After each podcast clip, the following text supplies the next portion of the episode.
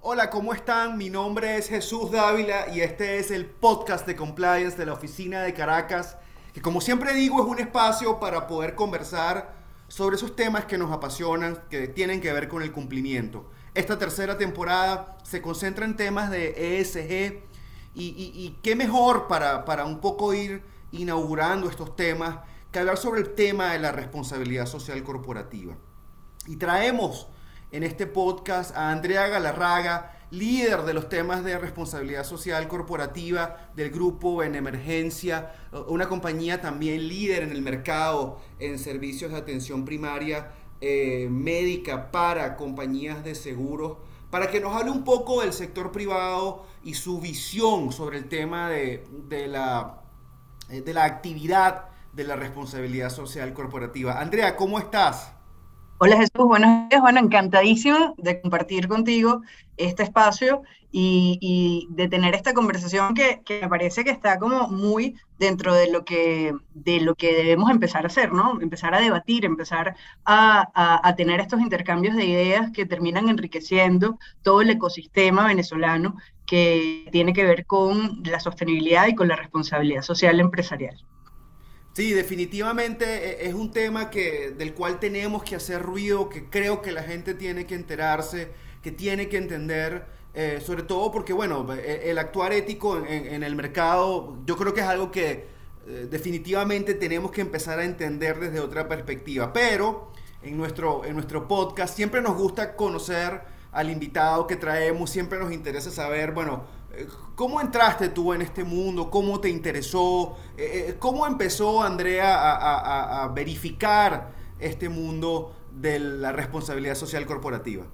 Esa es una excelente pregunta, Jesús, porque nos lleva hace 20 años. Yo soy comunicadora social de la Universidad Católica y, la verdad es que nunca pensé que, iba a llegar a, a, estos temas, pero mi primer trabajo formal fue en Sincor, que era una de de, las asociaciones estratégicas de la FA del Orinoco, una empresa constituida por Total, que es francesa, Total Oil, y por Statoil, que era noruega, y entonces ahí se vivía mucho el tema de la sostenibilidad y el tema de responsabilidad social empresarial. Eso me llevó a trabajar con gente como Charo Méndez, Sonia Pérez, Edgardo García Larralde, ah, y, y ellos, digamos, yo estaba en el lado de las comunicaciones, pero para poder comunicar tenía que entender de qué iban estos temas. Entonces, esa fue la primera vez que yo escuché hablar de alianzas trisectoriales, nos tocaba mucho trabajar en Santiago Cabrutica con las comunidades allá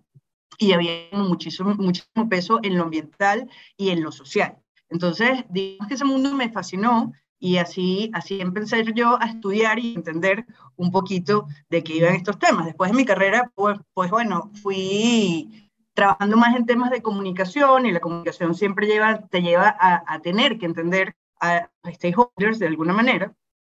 Y, eso fue muy rico hasta que eh, en el año 2015 comencé ya con una responsabilidad en el tema directo de sostenibilidad en Coca-Cola FEMSA y ahí empecé a, tener que, bueno, no solamente gestionar el tema porque era bueno, sino también para que el resto de los, de los grupos de interés entendiera por qué era bueno que Coca-Cola FEMSA estuviera en Venezuela. Y eso tiene que ver mucho con la generación de valor que una empresa puede eh, tener dentro de su entorno. Entonces, cuando tú decías, eh, bueno, que, que, que, nos parece ético, que nos parece chévere, pero también es bueno y es financieramente bueno, que es lo que, lo que tiene que ver más con las últimas tendencias o lo que hemos descubierto con las últimas tendencias de ESG. Y, y, hablándote un poquito de, tú hablabas de, temas apasionados, yo soy una mujer apasionada por los temas de responsabilidad social, pero además me tocó, me tocó muy profundo porque en el año 2017, pues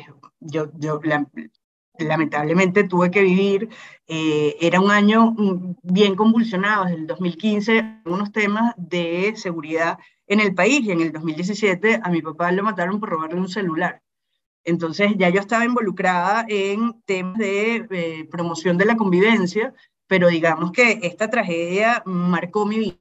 y me hizo entender que mi propósito debía estar siempre ligado a trabajar que esto no le pasara al papá de nadie más y, eso tiene mucho que ver con trabajar con las comunidades y así yo creo que,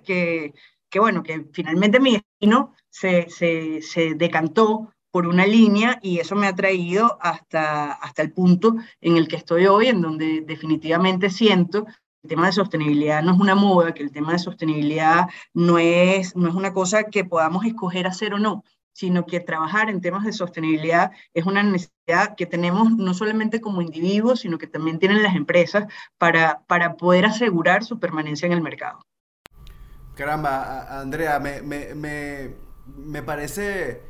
eh, súper interesante escuchar cómo una tragedia se vuelve un poder transformador positivo para generar toda esta pasión y todas estas ganas por hacer cosas buenas que, que definitivamente, creo yo, es una forma de entender no solamente el aspecto ético de lo que es hacer responsabilidad social, sino además, como tú bien lo mencionas, entender esa dimensión financiera y ese valor agregado de identificación con tu mercado y de esa manera generar valores comunes para maximizar eh, el posicionamiento de tu producto. Y, en ese contexto, Andrea, y sobre todo tomando en cuenta la situación actual del país, ¿cuáles crees tú que son los retos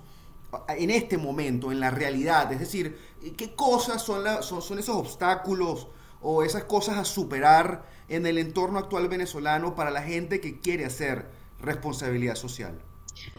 Mira, Jesús, yo creo que lo más importante es la sensibilidad de, la opinión pública. ¿ok? ¿Por qué? ¿Por qué te cuento esto? Porque la historia de la responsabilidad social está marcada por la presión que la opinión pública puede ejercer sobre las empresas. Si la gente no está enterada de la capacidad que tiene de gestionar a través de su intención de compra a este, este poder de, mira, yo necesito que las empresas sean más, más responsables con lo que hago, pues bueno, ahí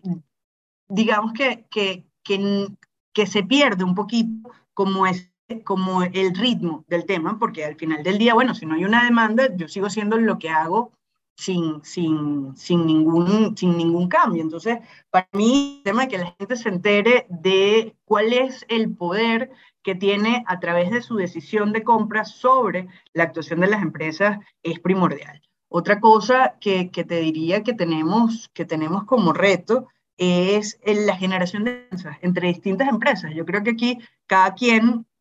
pues va haciendo un poco lo que entiende que tiene que hacer la responsabilidad social. Hoy sigue siendo un, un, un concepto que, que, no termina de estancarse, ¿no? Cada quien hace de, con su compañía lo que cree que es mejor y le pone el nombre de responsabilidad social. Ciertamente hay algunos esfuerzos como, como los GRI que, que comienzan a construir un framework, un marco para que las empresas digan, ah, bueno, sobre qué tengo que actuar, pero sigue estando como, como, muy, como muy suelto. Entonces, mientras no haya un, un, marco específico que te, diga, que te diga, bueno, actuemos sobre, sobre estos temas, pues siempre, siempre va a haber como muchos esfuerzos aislados y, que estos esfuerzos sean aislados lo que hacen es que las iniciativas pierdan poder. Entonces, en términos generales, yo te diría que el, el, el, máximo reto yo creo que es un tema de información, de información de la gente, de información de las empresas para poder generar estas alianzas y, y bueno,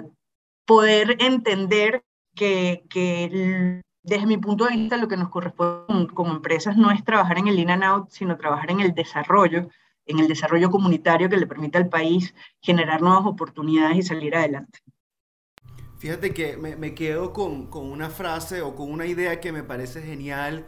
que es la idea de empoderar al consumidor a través de los valores y la comprensión del poder de los valores y la comunicación de esos valores como esenciales para poder articular la actividad de la compañía con los intereses del, del, consumidor, no solamente en sus intereses más primarios, diríamos, de mero consumo, sino además en esos valores que forman parte, diría yo, de todo un sistema de valores que hacen que esta persona o estos individuos se identifiquen con tu marca más allá del, de la mera satisfacción material. Y creo que eso es un tema muy importante. Ahora bien, fíjate una cosa, Andrea, Venezuela es un país complicado, Latinoamérica es un continente complicado. Tú has dicho, creo, frases importantísimas con respecto a la importancia de, y la relevancia de cuáles son esos obstáculos en el presente. Ahora, tú hablabas hace 20 años, hablabas hace 15 años, y dentro de 10 años, Andrea, dentro de 15 años, ¿dónde crees que debemos estar eh, nosotros, país, nosotros, región? Tú hablabas de, de, la generación de transformación en las comunidades. ¿Cuál es ese mundo ideal en el futuro eh, que ves tú, Andrea, para, para el tema de la responsabilidad social? Mira, yo, Jesús, hay, hay una teoría que, que, a mí me gusta mucho, que tiene que ver con esta, esta llamada maximización de la generación de valor, que lo, que lo que te dice es que tú tienes como empresa cuál es la coyuntura social y luego asociar esa coyuntura eh, con los, las necesidades de tu, de tu cadena de valor. ¿Qué quiere decir esto? En la medida en que tú trabajes temas que se relacionan con tu know-how o con tus necesidades, pues va a haber más inversión en este tema porque va a haber más interés en que eso se solucione. Y, desde, el, desde, el, punto de vista de la coyuntura social, no sé, que, está pasando el país, es algo que, que, está impactando a distintos grupos de interés, pues bueno, tú también vas a conseguir que se mantenga como, como esa vigencia de los temas. Entonces, yo creo que hacia donde tenemos que apuntar es hacia construir estos marcos que nos permita dar lo mejor que tenemos como empresas, pero además trabajar sobre lo que realmente es importante para el país. En la medida que cada quien pueda encontrar cuál es su fortaleza y cómo esa fortaleza puede resolver una necesidad del, de la sociedad, yo creo que vamos a poder ser más eficientes y creo que en realidad vamos a poder eh, ayudar al país en, en, todas estas dificultades que, que, tú mencionabas, porque definitivamente en los últimos 25 años han sido los últimos han, han, sido los años en los que los temas de responsabilidad social en el mundo han evolucionado y han sido los 25 años en donde más cosas han pasado y nosotros hemos estado en unos 25 años eh, bien complejos, ¿no? Eh, en unos 25 años de subsistencia. Entonces, definitivamente, yo creo que en, en la medida en la que haya una profesionalización hay un tema de entender la responsabilidad social como, como un habilitador de los objetivos del negocio y no como un tema filantrópico en el que, bueno, lo que hago es bueno y ya, este, sino que lo que hago es bueno tiene que ser bueno para mi negocio porque en la medida en que esa rueda vaya, vaya adquiriendo velocidad, pues, la pues a todos nos va a ir mejor, pues en ella vamos a poder contribuir como empresa con, al, con el país y, y definitivamente con todo lo que está pasando en la región.